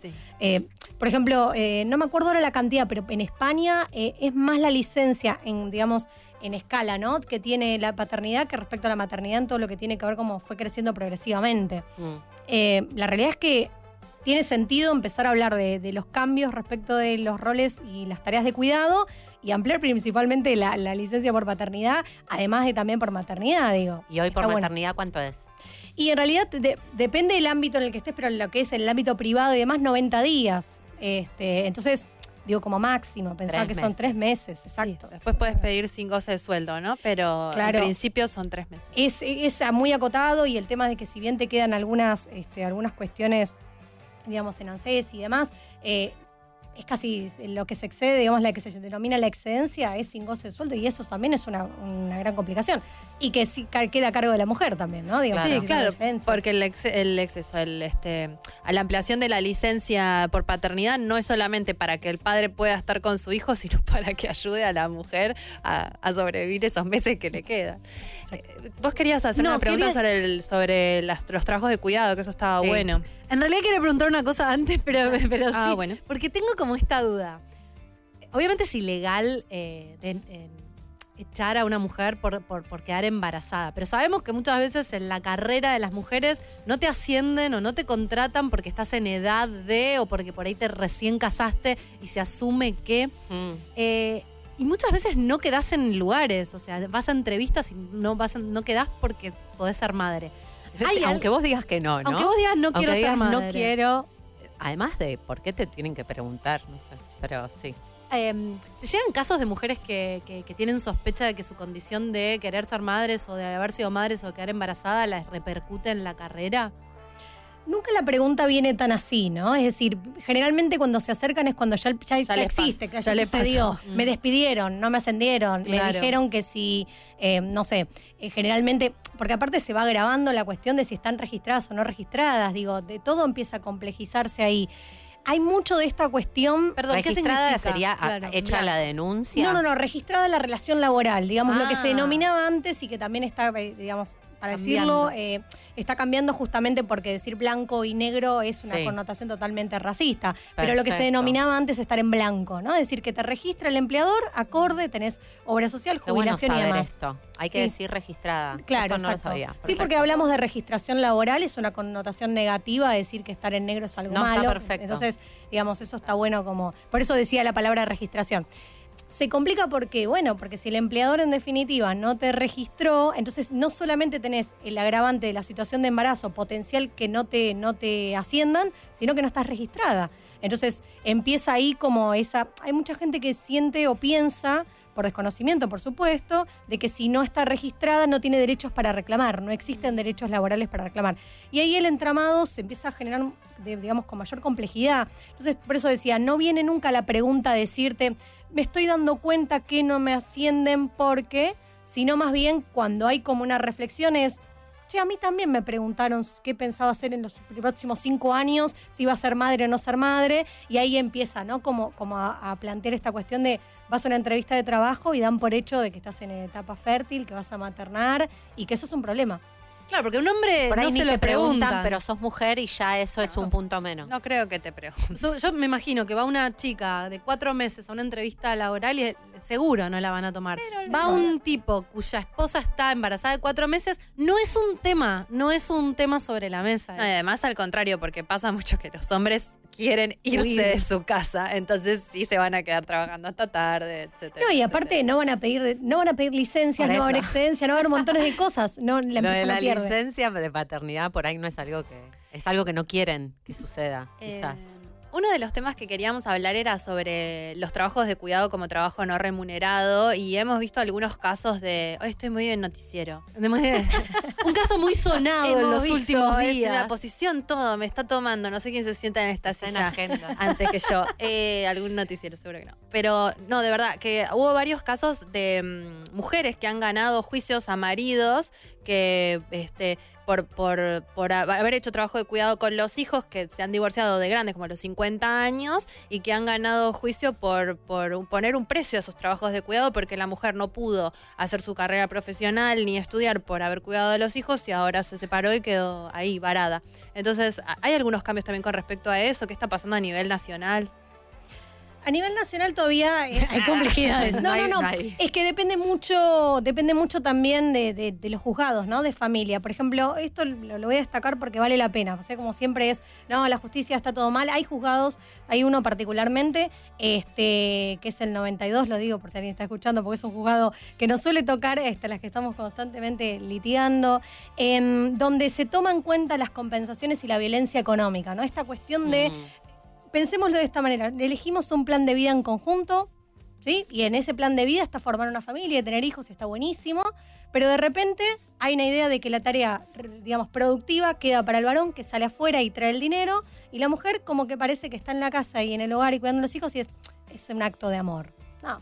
No es un acto de amor, es una parte del plan de vida de que si lo cuantificamos económicamente tiene un valor, porque si no, digamos, no, po- no podría concretarse ese plan de vida. Bueno, un poco eso apunta. El tema es cuánto como sociedad estamos preparados para escuchar eso, porque yo- hay un par de casos, este, sobre todo en estos últimos días, y de repente dice, eh, pero ¿cuánto está pidiendo? ¿Qué le tiene que mantener el nivel de vida? ¿no? Puntualmente eh, sucedió en los últimos días que se supo que Paulo Londra, que es este, este músico, eh, se separó de su mujer, con quien tiene dos hijos, o no sé si estaban casados, em, y se, se supo que él le pasaba 200 mil pesos. Y se armó, al menos yo en Twitter vi un, eh, una guerra, una grieta de, bueno, es un montón, ¿para qué quiere ella 200 mil pesos? Y gente diciendo, bueno, pero el proporcional de lo que él gana es mucho más de 200 mil pesos. Nadie sabe nada, no Twitter. Nadie entiende qué está pasando ahí.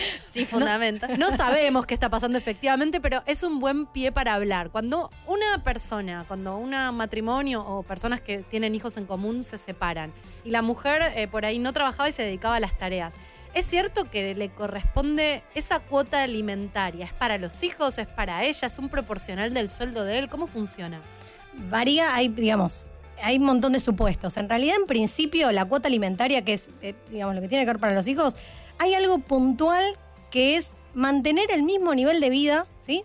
Que al momento de que estaban juntos. Entonces, esta cuestión, el número a veces juega una cuestión un poco excluyente, ¿no? 200 mil, 500 mil, un millón.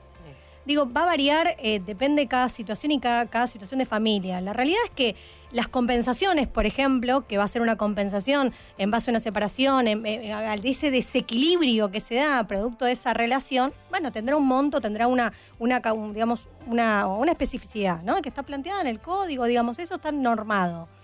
Y después tenés esta cuestión de la cuestión de los alimentos específicamente. A ver, vamos a suponer, vamos a suponer que en toda la familia, en su totalidad, el ingreso y el nivel de vida daba un millón, porque al momento de separarnos va a ser muy por debajo de, de ese número, muy por debajo de esa mitad, por decirlo así como muy tratando de graficarlo. Hay algo que se juega ahí de qué vas a hacer vos con esa cuota alimentaria. Yo no te voy a alimentar tus tus este, Tus caprichos. tus caprichos, No tus te voy a gustos, mantener a no vos, te salí voy a a mantener ese tipo de cosas. O sea, empieza a jugar ahí y empieza como a jugar algo negativo con el número. ¿No? Digo, eh, 200 sí, o el número que sea económico es como que queda contaminado con esto de yo no te voy a mantener a vos. Siento que red tiene que ver con esto de ponerle un número a las tareas de cuidado, ¿no? Porque parece como si esa persona que se está encargando de eh, los hijos eh, no estuviera haciendo nada. Entonces esa plata la va a usar para... O sea, la si responsabilidad. no, no- si no valiera ese tiempo, esa dedicación o esa, esa tarea, ¿no? Está romantizado. Claro, ese es el tema. exacto, lo Está por amor. Por amor, exacto, que es un acto de amor. La responsabilidad de- del hombre es mantener el mismo nivel de vida que tenían cuando él estaba en la casa, digamos. Cuando la mujer se queda a cuidado de, de los Sí, hijos. generalmente termina cayendo o sobrecayendo en el hombre justamente por cómo se dan las relaciones. Claro. Digo, porque ahí van a venir de a una diciendo, eh, pero hay mujeres que en realidad el varón se quedaba. Digo, puede suceder también. El desequilibrio se da económico de cómo estaba planteada esa familia. Mm. O sea, Em, si la mujer fuera la eh, Paula Londra. Paula Alondra, em, que, gan- que- que es muy conocida y, y el marido era el que se quedaba cuidando a los chicos, también él tiene el mismo derecho a reclamarle a ella. No es una cuestión de género. Claro, no, en realidad obviamente termina volviéndose una cuestión de género justamente por las desigualdades que veníamos Claro. hablando antes. Pero el Código Civil y Comercial de la Nación, que no es algo nuevo, es del 2015, empieza o busca por lo menos equiparar, digamos, algunos roles y que bueno, que están ¿no? muy atravesados por cómo está el planteo de familia y cómo lo hemos pensado. Y espacio también lo vi en Twitter y bueno, los comentarios son, este, siempre terminan siendo para el mismo lado, ¿no? Como la mujer, eh, vos querés esto para vos, esto es en definitiva, como si no hubiera hay, una, hay un algo que se rompe en la familia. Les tiro un dato que ahora no recuerdo bien en qué página, pero está la calculadora de las tareas de cuidado. Ah, ¿Vos las no podés me calcular? digas. Eso iba. Sí, Mirá. sí está. No lo tengo acá a mano, pero está, no me acuerdo eh, a través de qué ministerio, y haces la- el cálculo de la cantidad de horas y te sale un valor. Está, De tu digamos, sueldo. de- claro, de lo que Sí, vale sí, económicamente, está. ¿no? Sí, claro. Eh, la cuantificación. Sí, sí, sí, está. Mirá, Es muy, es muy importante empezar a, a cambiar y a observar eso eh, de generación que no- mi abuela me crió a mí, o sea, me cuida a mi abuela, no estamos hablando de, estamos un poquito entradas en años, pero, pero realmente es, es muy cercano eso, ¿no? Eh, y es muy nuevo esto de ponerle valor a- al, al cuidado. Bueno, Melissa, esto, Sí, lo, lo sí, no sí. lindo de la radio es que todo, tiene que pasar rápido. rápidamente.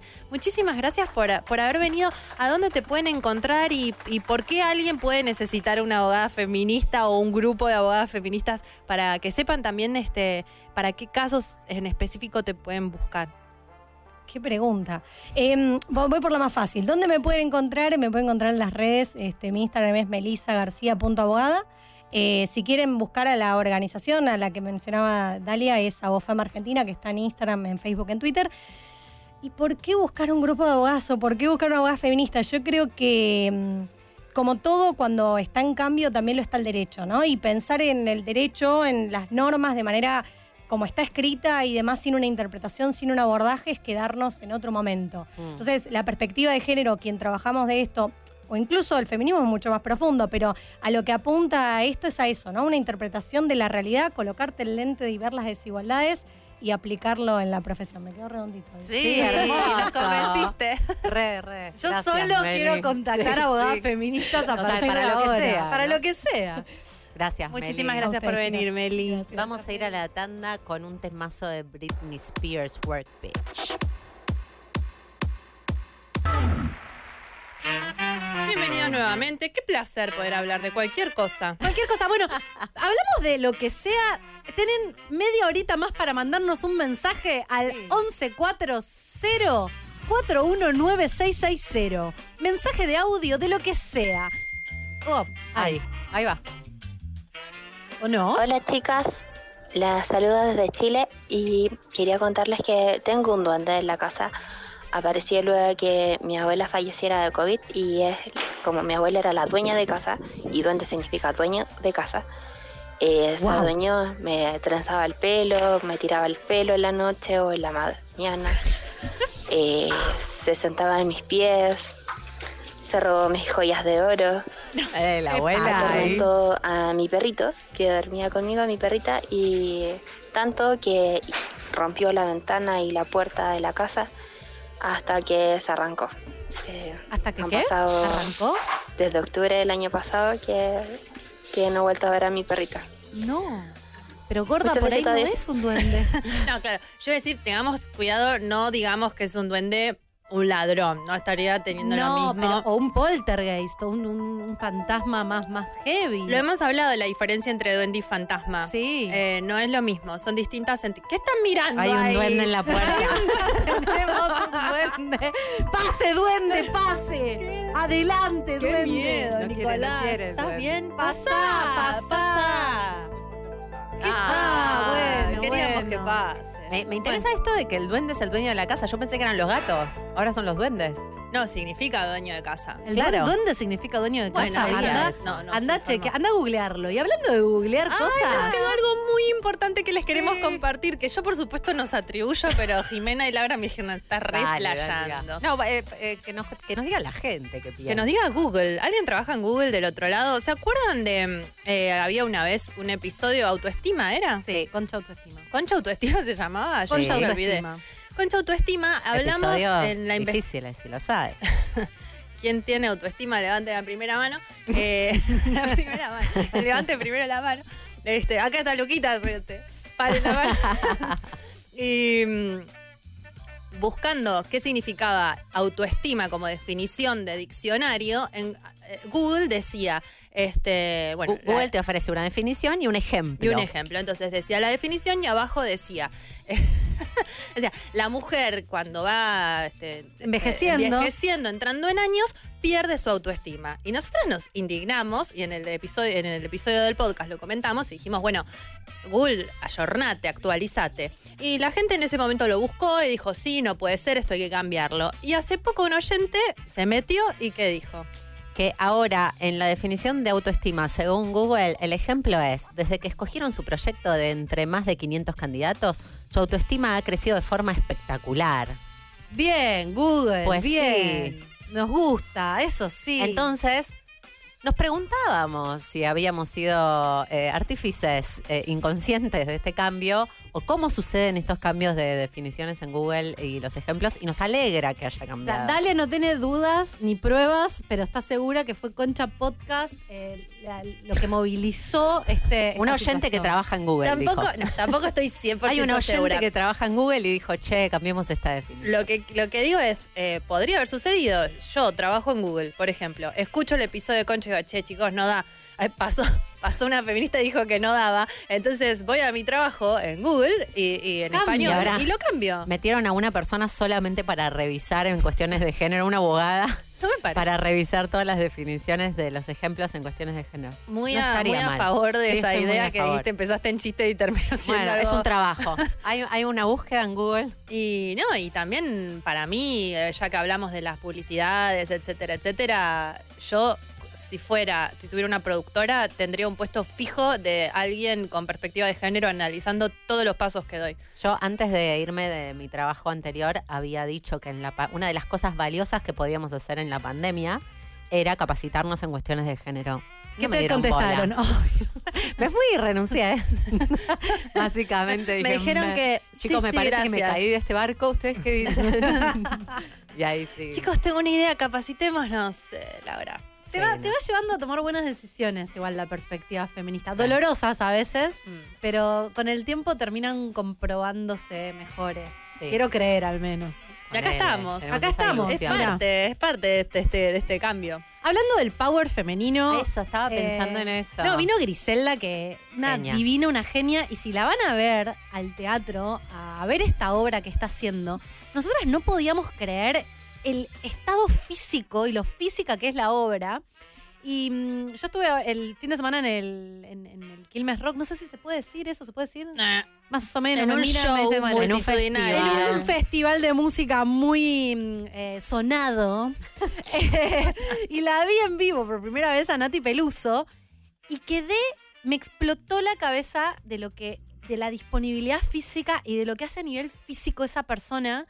Eh, no puedo creer, no podía creer que siguiera y siguiera y siguiera. Ella, eran no sé cuántas miles de personas viéndola. Ella chiquitita arriba del escenario, se comió el show. Te hacía llegar su energía a kilómetros. Mm. Em, sentí verdaderamente que es una artista. Como que, viste que lo decíamos Qué antes de arrancar. eso, ¿no? Que por ahí, hasta que no ves a alguien en vivo, eh, no terminás de dimensionar la calidad artística de esas personas. A mí me pasó un montón de veces. Mira, ahí está. Lo estamos viendo Ah, estamos viendo. para las que. Charlemos un poco, charlemos o no.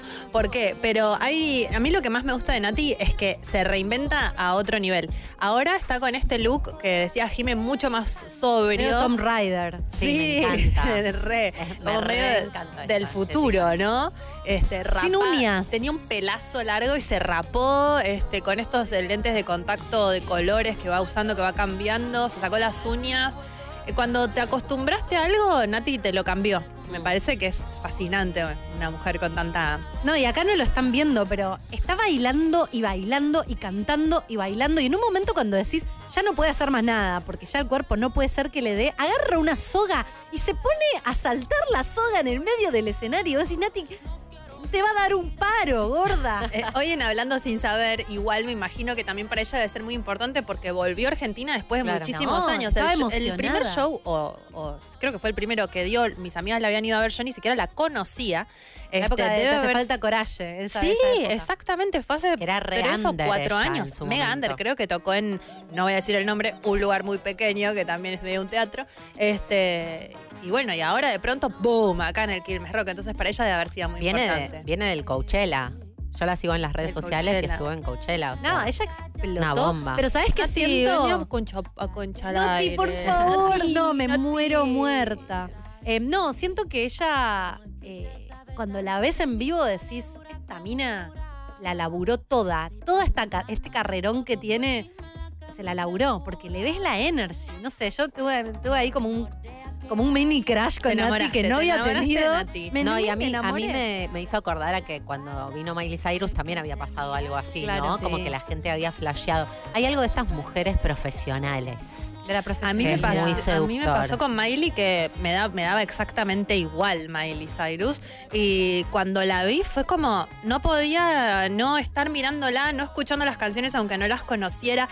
Tienen una presencia en el escenario, una prestancia. Cómo cantan, te das cuenta de que, de que trabajan y de que les importa lo que está pasando y se Mm. transmite, llega, llega. Qué bueno. Hermoso. Celebramos mucho a las mujeres que lo dan todo. Re. Otra mujer que vi eh, también ahí en el mismo festival es a Barbie Recanati, que tampoco nunca la había visto en vivo y también flash. Obviamente es otro, otro estilo, Mm. pero también un power. Está bailando y está en una que te contagia. Nunca la había visto en vivo. Eh, escucho su música, pero tampoco tanto. A mí me pasa mucho que mm, a veces voy a. Me gusta ir a ver música, aunque no conozca a la gente, porque me termino enamorando en la música en vivo de la, de la gente. Eso está buenísimo. A mí me pasa en los festivales cuando voy que ves bandas que no conoces o solistas que no conoces y te nutrís de un montón de cosas. Y hay como toda una creencia en la que para tener una remera de una banda, viste que te dicen, te pones una remera de una banda y cuántos temas sabes, cuántos nombres de discos sabes. O vas a ver a, a una banda y te dicen, este, bueno, pero ¿cuántos, cuánto- cuántos temas escuchaste? Y en realidad por ahí es al revés, ¿no? Como empezar a ir para descubrir. Y para mí hay algo que, que me que cuando fuimos a ver a Griselda también hablábamos de esto, ¿no? Qué fuerte o qué respeto, o por lo menos a mí me genera la gente que baile, pone el cuerpo de esa manera, ¿entendés? Subirte a un escenario, hagas lo que hagas y mostrarte y, y ponerle el cuerpo me parece muy admirable. Ahí estamos viendo un pedacito del show, de- del show de Barbie, que creo que está eh, Marilina tocando. Es la bajista. La bajista, sí, sí, espectacular. No, y tiene unas visuales increíbles. Y tenés que llenar todo ese espacio. Estaba ahí ella cantando y yendo y corriendo de un lado para el otro. Ahora estoy hablando de Barbie. Eh, también, increíble. Me pareció espectacular. Hablando de mujeres que la rompen, eh, de pronto yo estaba en, eh, no, en Twitter y la veo a Marina Fajes, que es am- amiga mía, hace muchísimos años, y veo que va a abrir el show de Metallica. Y dije, Marina, sos la más badass del planeta Tierra. Marina, yo la quiero mucho porque siempre estuvo a la vanguardia. Cuando nadie hacía, eh, pasaba música, minas pasando música era una cosa rarísima, Marina hacía fiesta de pasar música de minas. Tenía un grupo de, de- de páginas web de Resi Sander. Eh, diri- nadie dirigía, era Mina y dirigía, Marina dirigía videoclips. Marina siempre, más allá del bien y del mal, este, es artista plástica, muralista, eh, habla en japonés, se casó el fin de semana con un oriental. Y abrió. Metallica. Y además abrió el show de Metallica. Tiene una banda, este, bueno, ella es solista, Marina Fajes, y también tiene una banda que hace unos temas hermosos. Los invito y las invito a escucharla. Y como quien no quiere la cosa, en short de Adidas, me encantó ese detalle también, y una remera grande. Abrió el show de Metallica con sus mejores temas y su banda de chicas que es, es espectacular y no les tembló un dedo. Me gente. pregunto, me pregunto en esto del cupo femenino en los, en los festivales y en los recitales. Vieron que había como una movida hace unos años que ahora efectivamente debe estar sucediendo. Eh, ¿Y qué, qué sienten, digo, estos que organizan los festivales en relación a eso, ¿no? ¿Qué sienten? Barbie, eh, cuando. Mirá, mirá, meter minas o la obligación de meter minas también te trae shows como, como esto, ¿no? Como esto. Me encantaría ver el contraplano, cómo no, no, no estamos, no, no hay al público, el contraplano de los metaleros pelilargos encuerados que Viendo escuchan Marina Metallica, escuchando a Marina, que Marina es buena haciendo punk, ¿eh? es buena. No, decía que Barbie Recanati en un momento dijo, bueno, yo me acuerdo cuando yo venía como espectadora al Quilmes Rock, al Quilmes Rock hace no sé cuántos años. Y básicamente estaba, tocaban las mismas personas que tocan Claro. ahora, pero bueno, también estamos nosotros ahora, estamos nosotras, eh, y como que se sentía que hay un cambio. Sí. Que ya no son, estaban, yo no quiero desmerecer a nadie, pero digo, hay bandas, había bandas muy, muy, muy tradicionales también tocando que hace años y años y años que están con Masacre. los auténticos decadentes, digo, divididos, que es espectacular igual, no, no, no tiene nada que ver, pero es que bueno que se le puedan dar espacio Sí. A otras Qué bandas, notable que a está mujeres. sucediendo, está ¿no? pasando. Digo, Lo estamos viendo suceder. Claro. Una lucha, es una lucha ganada. No, Eh, no, yo creo que es una lucha que, que- que- Constante. eh, constante, y bueno, pero- pero, pero Sí, se ya ganaron no es muchos tipo espacios. todos tipos y una mina, ¿entendés? No, no. Hay un espacio que está pasando y creo que va a ir mejorando. Tenemos un audio. A ver. ¿Tenemos? Hola, conchas. Sale Concha Musical y entrevistan a Marilina Bertoldi. Por Estaba favor. pensando en eso. A, Ma- a Marilina, a la Fémina, como gente, mujeres de la música, me, me gusta. Me encanta. O incluso también en la radio, las podemos ir invitando y vamos construyendo algo. Sí, sí, sí, sí, Me totalmente. Bueno, o el, fe- el Concha, Concha Festival. Acá tenemos un teatro gigante. A mí en dos minutos me da media idea y te armo un eventazo. Vamos, tenemos que empezar a tomar confianza.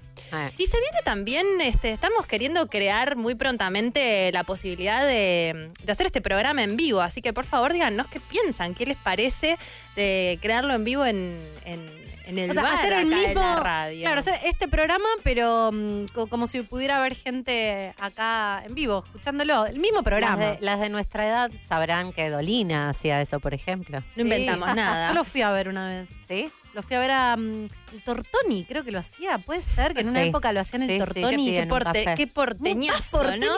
Dolina en el tortoni. Man, el Tortoni. Era como te un tomabas whisky. un cafecito. Un whisky, Maradona. No sé qué más podía haber. Era todo.